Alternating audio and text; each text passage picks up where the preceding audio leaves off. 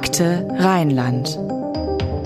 Ein Podcast des Bonner Generalanzeigers über wahre Verbrechen.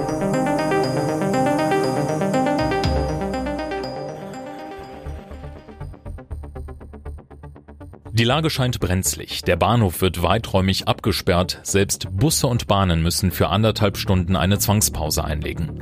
Ein Sprengstoffexperte der Bundespolizei wird hinzugezogen, der den Koffer auf dem Bahnsteig, soweit es geht, untersucht. Ein Beamter berichtet später, die Konstruktion hätte einer Zeitbombe täuschend ähnlich gesehen. Er spricht von einer Rohrbombe, einem Zylinder, der mit Drähten und einer Art Uhr verbunden gewesen wäre. Auch wollen Zeugen einen verdächtigen Mann gesehen haben, der den Koffer abgestellt und sich dann wieder vom Bahnsteig entfernt habe. Hallo und herzlich willkommen zu einer neuen Episode von Akte Rheinland, dem Crime-Podcast des Generalanzeigers. Hier sprechen wir an jedem zweiten Donnerstag über Kriminalfälle aus der Region Bonn. Heute begrüße ich an meiner Seite erstmals meine Kollegin Leandra Kubiak aus der Online-Redaktion. Hi Leandra. Hi. Du hast dich ja ganz intensiv mit einem Fall oder besser einem ganzen Komplex an Fällen beschäftigt. Es wird heute um den Fund einer Bombe am Hauptbahnhof hier in Bonn gehen. Der Fall entwickelte sich im Laufe der Ermittlungen aber als noch deutlich größer als angenommen und mündete in einem der längsten Terrorprozesse der vergangenen Jahre in NRW.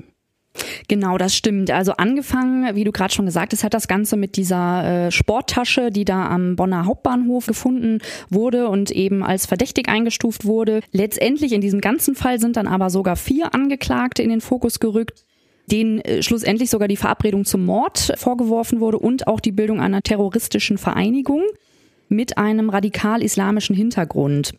Bei dem Hauptangeklagten, dem Marco G. aus Bonn, der da quasi im Zentrum des Falls steht, wurde eben zusätzlich dann auch noch zur Last gelegt, dass er versuchten Mord begangen hat, eben mit dieser Bombe am Bonner Hauptbahnhof. Genau, das ist so der Hintergrund. Mhm. Ja, und wir sind sehr froh, heute einen Gast bei uns zu haben, der die Ermittlungen und den Prozess in Düsseldorf damals von Beginn an intensiv verfolgt hat und sich in dem ganzen Themenkomplex auch sehr gut auskennt. Wir begrüßen den Rüdiger Franz, Redakteur hier in der Lokalredaktion in Bonn. Ja, hallo. hallo, grüße euch, guten Tag. Ja, dann lasst uns direkt in den Fall einsteigen. Am 10. Dezember 2012, da wird am Bonner Hauptbahnhof eine Sporttasche entdeckt. Was war da drin? Ja, ich habe die Tasche im Grunde noch äh, vor meinem Auge, auch wenn ich selbst nicht reingeguckt habe, aber als die Polizei reingeschaut hat, entdeckte sie ein Gewirr aus Metallbehältnissen, ähnlich diesen auffüllbaren Gaskartuschen, wie man sie für Sprudelwasser äh, benutzt ein paar Drähte, die da rumgeschlungen waren, mit Klebeband äh, verbunden und eine Uhr. Also all das äh, Anlass für die Polizei, durchaus von Gefahr im Verzug auszugehen, wobei sich aus Sicht der Öffentlichkeit erstmal ein total diffuses Lagebild ergab und äh, auf dem Bahnhof eigentlich auch ziemliches Chaos herrschte. Mhm. Du hast es jetzt gerade schon äh, selber gesagt, du warst selber vor Ort an diesem Tag, an diesem 10. Dezember, hast diese Sporttasche auch noch selber gesehen, hast dieses Bild noch vor Augen. Jetzt muss man erstmal kurz noch vorwegnehmen, dass es ja Gott sei Dank keine Verletzten in diesem Fall gab, also dass die Bombe dann letztendlich nicht äh, hochgegangen ist. Es sich aber trotzdem im Prinzip für alle Anwesenden am Bahnhof ja um eine extrem gefährliche Situation gehandelt hat. Jetzt würde mich interessieren, wie hast du diese Atmosphäre da am Bahnhof in Erinnerung? Und als wie gefährlich haben denn eigentlich die Anwesenden die äh, Situation damals überhaupt bewertet? Hm. Wir waren damals mit einer ganzen Reihe von Kollegen am Ort weil sich der ganze Einsatz ja auch über Stunden hinzog. Es war ein Freitagnachmittag im Advent. Man kann sich also vorstellen, dass der Bahnhof relativ stark bevölkert war. Mhm. Und als er dann weiträumig abgesperrt wurde, äh, entstand natürlich dann auch ein ziemliches Chaos.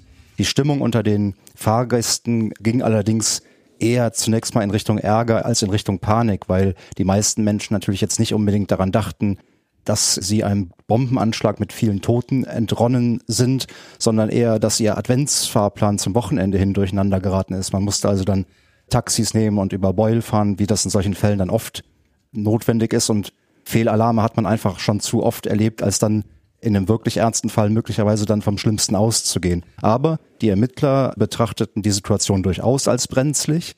Der Zündwecker war auf 13.30 Uhr eingestellt. Und das war eben auch der Zeitraum, als dieser Mann unter der Bank diese herrenlose Tasche hervorgezogen hatte.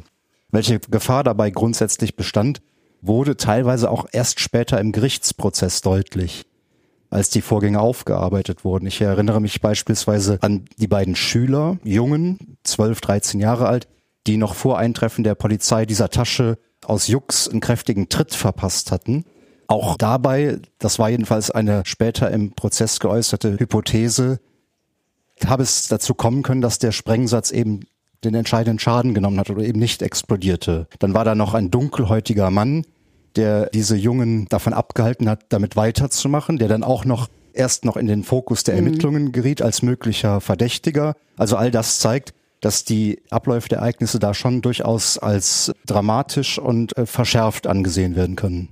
Also du hast gesagt, da hat ein Mann die Tasche unter der Bank hervorgezogen. Das heißt, der hat die entdeckt, oder? Genau. Der hat die Tasche die entdeckt, gerufen. hat die aufgemacht, mhm.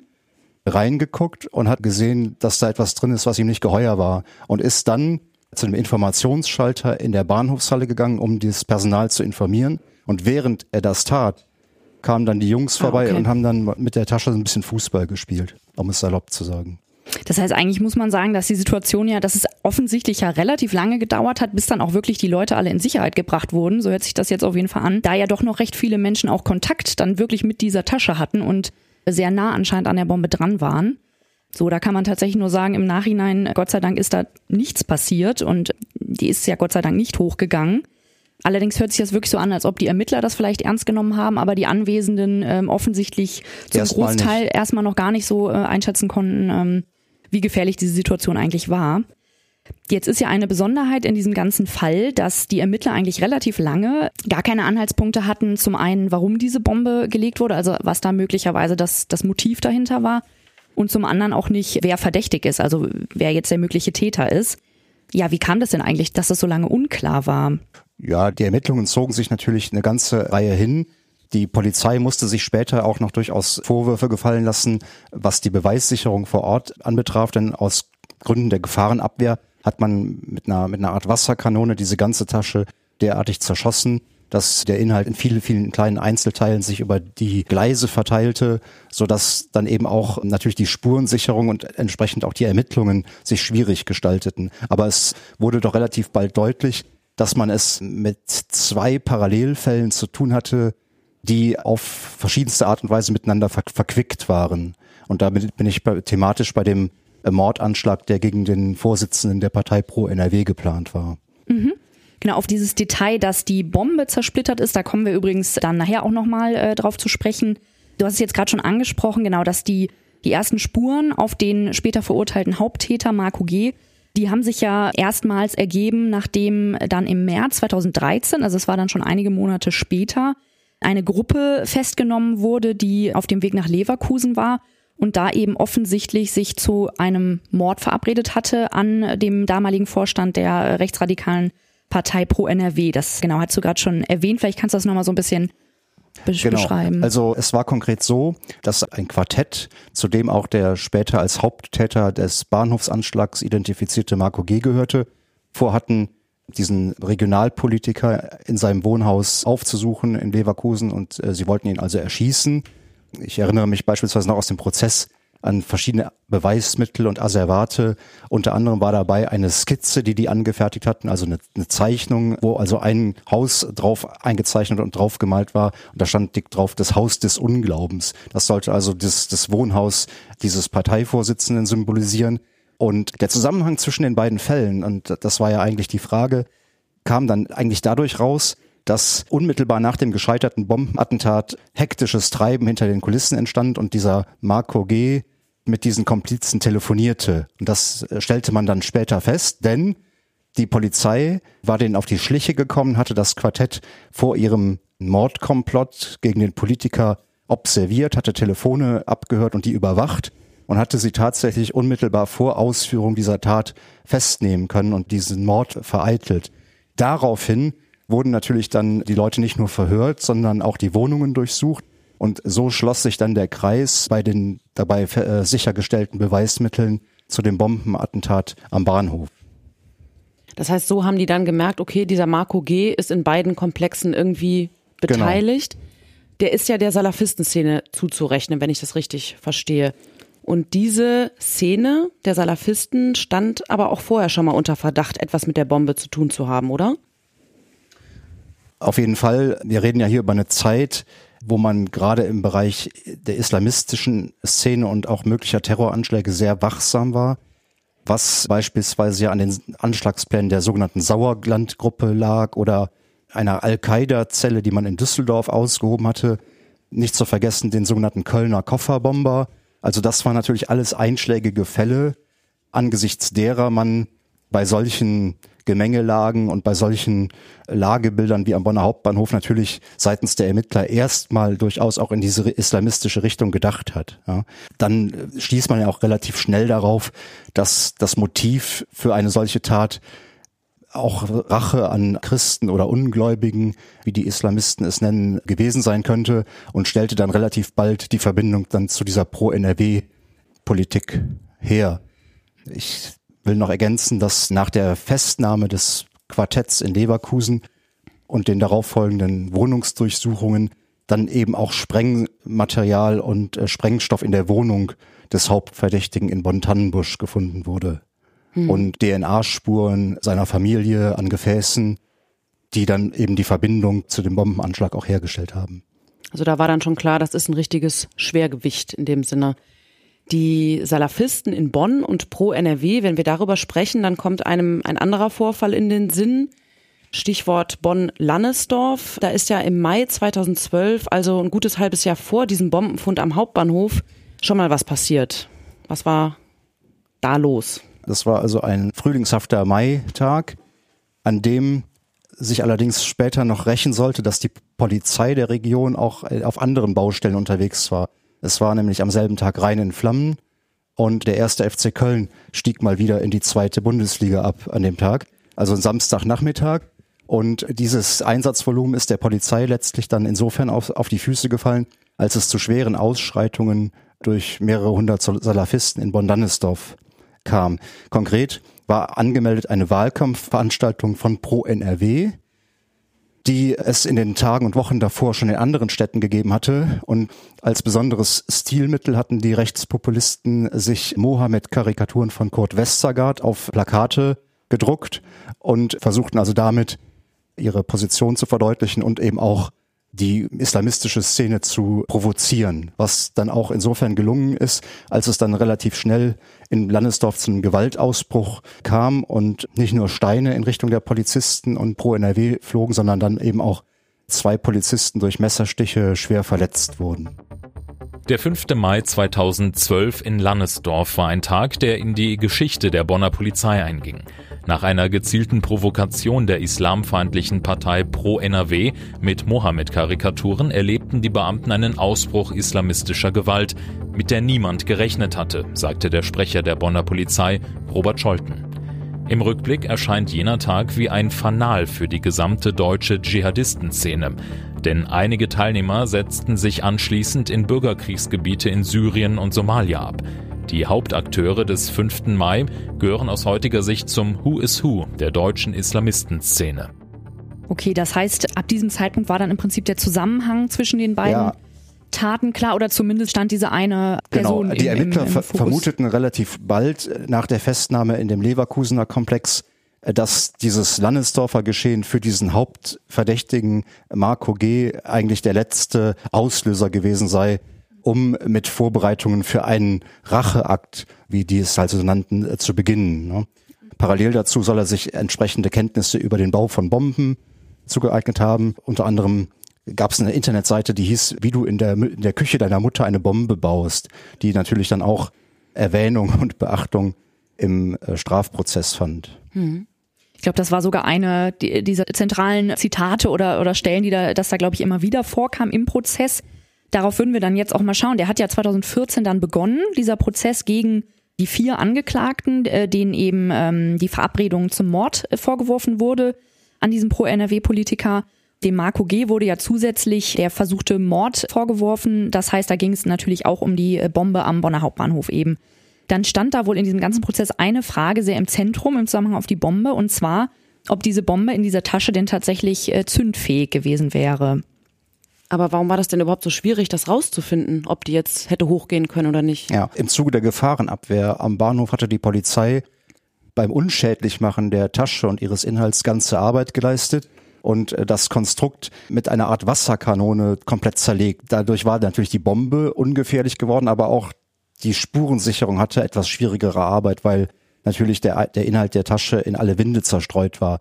Das war zumindest mitursächlich dafür, dass nie zweifelsfrei geklärt worden konnte, ob diese Bombe tatsächlich jemals zündfähig gewesen war. Und nun ist es natürlich gerade aus Sicht äh, eines Strafverteidigers durchaus von Relevanz, ob man in Anführungsstrichen nur Sprengstoff in einer Tasche mit sich herumträgt oder beabsichtigt und, und plant und auch vorbereitet, eben eine, eine sprengfähige Bombe tatsächlich zu zünden. Das war ein wesentlicher Punkt, den dann die, die Strafverteidiger im Prozess über weite Strecken des Verfahrens auch ins Feld geführt hat. Allerdings war die Staatsanwaltschaft immer davon überzeugt, dass die Bombe sprengfähig war und nur aufgrund eines Konstruktionsfehlers, Stichwort Internetrecherche, die dann möglicherweise doch nicht ganz so souverän und vollständig war, nur deswegen dann eben nicht zur Explosion kam. Mhm. Gut, man kann sich vorstellen, dass trotzdem diese eine Kernfrage natürlich sehr entscheidend dafür ist, wie das Urteil ausfällt oder wie hoch dann die Strafe ist. Das ist vermutlich auch einer der Gründe, warum der Prozess sich dann sehr lange hingezogen hat. Es wurde dann nämlich über zweieinhalb Jahre hinweg verhandelt, an mehr als 150 Verhandlungstagen. Das heißt, das war ein Riesenprozess im Prinzip. Was waren denn da so die Hauptstreitpunkte in diesem Prozess? Also zunächst mal äh, erinnere ich mich noch an die sehr hohen Sicherheitsvorkehrungen, die, den, den Prozess begleitet haben. Ja, bevor ich jetzt zum Inhaltlichen komme, vielleicht mal zu, zum Rahmen und zur Struktur.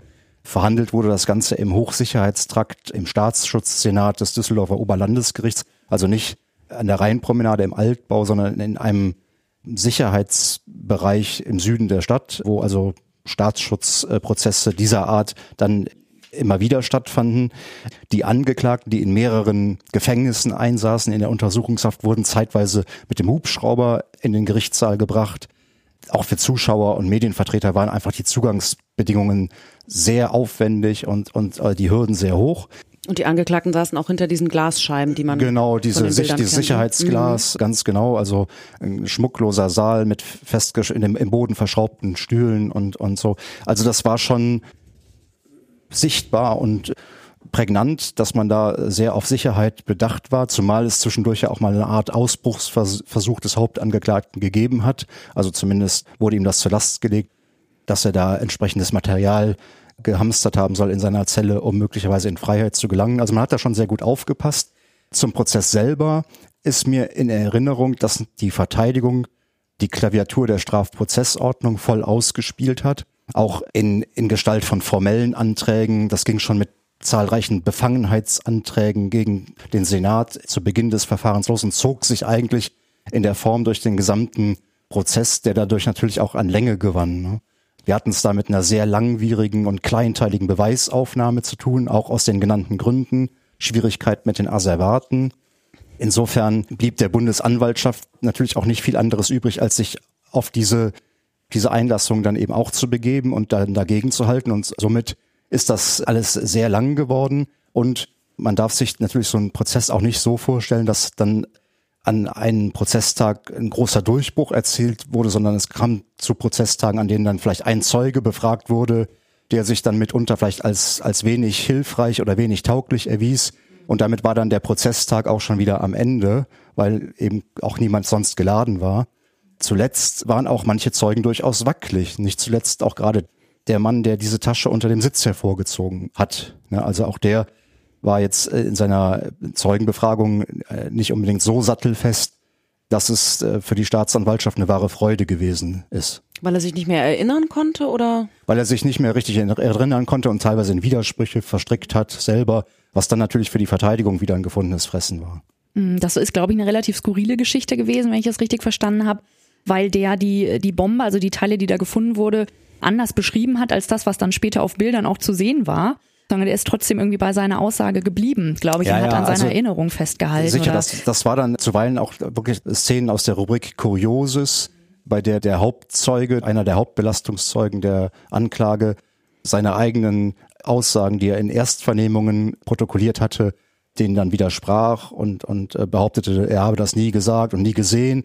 Und das hat dann natürlich auf der Anklagebank zuweilen für grinsende Gesichter gesorgt. Mhm grinsende Gesichter. Wie hast du die Angeklagten vor Gericht erlebt? Die Angeklagten waren abweisend bis abwesend. Grundsätzlich hatten sie sich ja dazu entschlossen, sich schweigend zu verteidigen. Das heißt, sie haben ihre, ihre Verteidiger sprechen lassen, haben sich weder zur Person noch zur Sache im Prozess überhaupt eingelassen, haben aber auch nicht vermieden, regelmäßig zu provozieren, haben sich dadurch natürlich dann auch immer wieder Ordnungshaftstrafen eingehandelt, dadurch, dass sie beispielsweise nicht, wie das in dem Gerichtssaal geboten ist, äh, sich erheben, wenn der Vorsitzende, wenn der Senat das, den, den Saal betritt oder eben auch ihre demonstrativ ihre Kopf, Kopfbedeckungen aufgelassen haben. Und äh, hin und wieder gab es auch ganz eklatante Szenen. Wie war das mit dem Beten? Also es gab äh, in der Tat Auseinandersetzungen über, über das Beten, weil die Angeklagten darauf bestanden, bestimmte Gebetszeiten einzuhalten und zuweilen äh, fühlten sie sich dann äh, darin behindert. Es gab einmal ein, eine ganz extreme Situation, bei der schon alle Zuschauer und Medienvertreter den Saal und ihre Plätze eingenommen hatten und man aber aus Richtung des Zellenbereichs nur ein Geschrei und Gepolter hörte. Mhm. Dann die vier Angeklagten im Grunde als Knäuel im Handgemenge mit den Justizbeamteten in den, in den Saal stürmten und fielen, weil eben der Vorwurf im Raum stand, die Justizbeamten hätten das Gebet unterbrochen. Ne? Und hin und wieder reagierten Angeklagte mit Zwischenrufen oder Geschrei auf Einlassungen von Zeugen oder vom äh, Vorsitzenden. Aber unterm Strich äh, hat man natürlich dann auch seitens der Verteidigung relativ schnell gemerkt, dass das wenig Sinn hat und hat dann auch deeskalierend eingewirkt. Also nun muss man natürlich sagen, es ist natürlich auch eines solchen Angeklagten gutes Recht, seinem Glauben nachzugehen, wenn er gläubiger Muslim ist, wie in diesem Fall. Es drängt sich aber doch der Eindruck auf, dass es in diesem Falle wirklich sehr zur Provokation benutzt wurde, um, um da den Prozess ins Lächerliche zu ziehen oder zumindest zu verzögern. Ja, man darf auch nicht vergessen, dass der Prozess natürlich auch in der salafistischen Szene ebenfalls große Beachtung fand und man natürlich auch äh, jede Möglichkeit nutzen wollte, eine Message, eine Botschaft auch nach außen an die Glaubensbrüder und an die Gesinnungsgenossen zu senden, so nach dem Motto, wir lassen uns nicht unterkriegen, äh, wir kämpfen weiter, wir sind standhaft. Das sind natürlich auch Aspekte, die gerade in dieser Szene auch immer wieder eine, eine Rolle spielen und insofern auch ganz bewusst gesetzt worden sein dürften. Man hat ja den Eindruck, die haben dieses Gericht überhaupt nicht anerkannt und den Staat an sich auch nicht anerkannt und dessen Gesetze. Ja, genau. Also das, das äh, haben sie ja auch ausdrücklich so formuliert an verschiedenen Stellen. Mhm. Ja.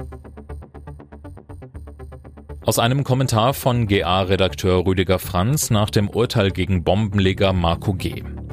Auch wenn nicht jeder zum Bombenbau neigt, der das Heil seiner Religionsgemeinschaft, am besten gleich der ganzen Menschheit, im Islam des siebenten Jahrhunderts mit all seinen Ausprägungen sucht, so ist doch offenkundig, mit dem ungebremsten Wachstum des Salafismus haben sich in den knapp viereinhalb Jahren auch Resonanzkörper und Rekrutierungspotenzial für all diejenigen verdoppelt, die mit Marco G. der Hoffnung anhängen, die Ungläubigen sollen Blut weinen die Taktzahl islamistischer Anschläge in Deutschland, seinen Nachbarstaaten und in aller Welt hat eine Frequenz angenommen, bei der selbst die Sympathisanten der Gotteskrieger mit ihren üblichen Glorifizierungen im Internet kaum nachkommen.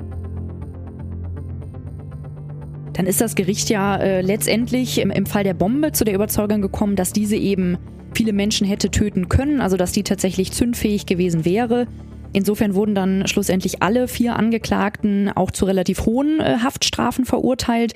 Marco G. eben zum einen äh, wegen versuchten Mordes äh, aufgrund dieser Bombe, die anderen Angeklagten wegen äh, des Mordkomplotts und haben auch alle mehrjährige Haftstrafen erhalten. Das heißt, das Strafmaß war schon relativ hoch, das kann man, glaube ich, ganz klar so sagen.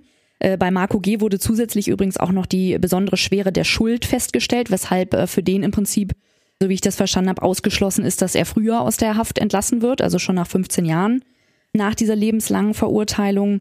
Jetzt würde mich interessieren, wie schätzt du dieses Urteil ein? Glaubst du, dass das auch ein Stück weit äh, dazu diente, vielleicht die Szene tatsächlich abzuschrecken? Also vor solchen Taten vielleicht auch abzuschrecken, indem man sagt, das wird hart bestraft? Ja, du hast es richtig gesagt. Die Strafen waren schon hart und lang. Und man konnte im Verlauf und mit Verlauf des Prozesses durchaus erkennen und, und äh, heraushören, wie sehr die Staatsanwaltschaft ein möglichst hartes Urteil wollte.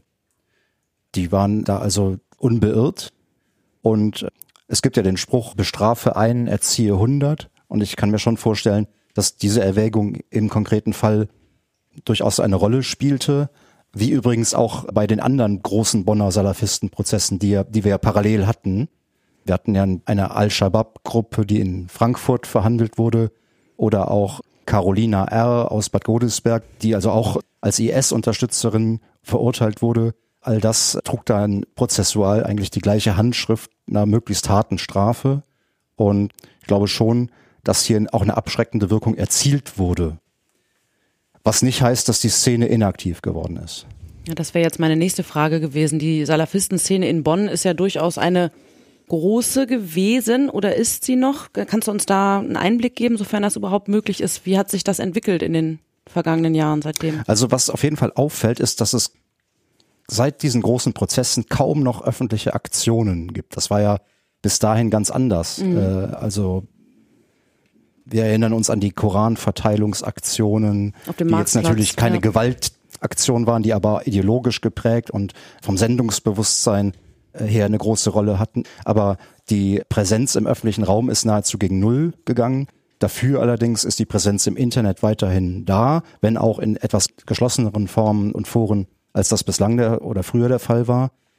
Die Strafverfolgungsbehörden allerdings bewerten Bonn weiterhin als Gefährder Hochburg.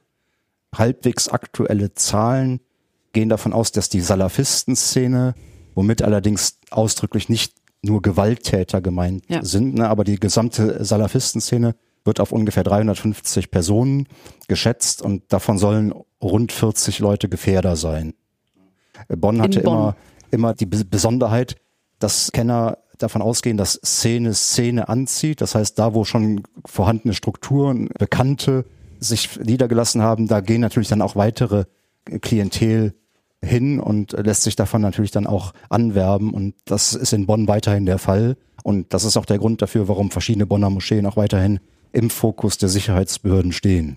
Kann man sagen, wo sich das in Bonn konzentriert, wo es die Schwerpunkte gibt? Es gibt äh, sicherlich einige Moscheen, die weiterhin intensiv unter Beobachtung stehen. Nicht nur aufgrund von offenkundigen Straftaten, sondern eben auch als Drehkreuze und Treffpunkte der Szene und dabei spielt zum Beispiel auch durchaus die Muslimbruderschaft eine gewisse Rolle, die ja ausdrücklich legal, als legalistische Organisation unterwegs ist, der aber auch seitens der staatlichen Behörden nachgesagt wird, da in einem vorkriminellen Raum zu agieren und auch durchaus nicht nur legale Zwecke zu verfolgen. Ich nehme an, du bleibst dran an dem Thema. Wir bleiben dran.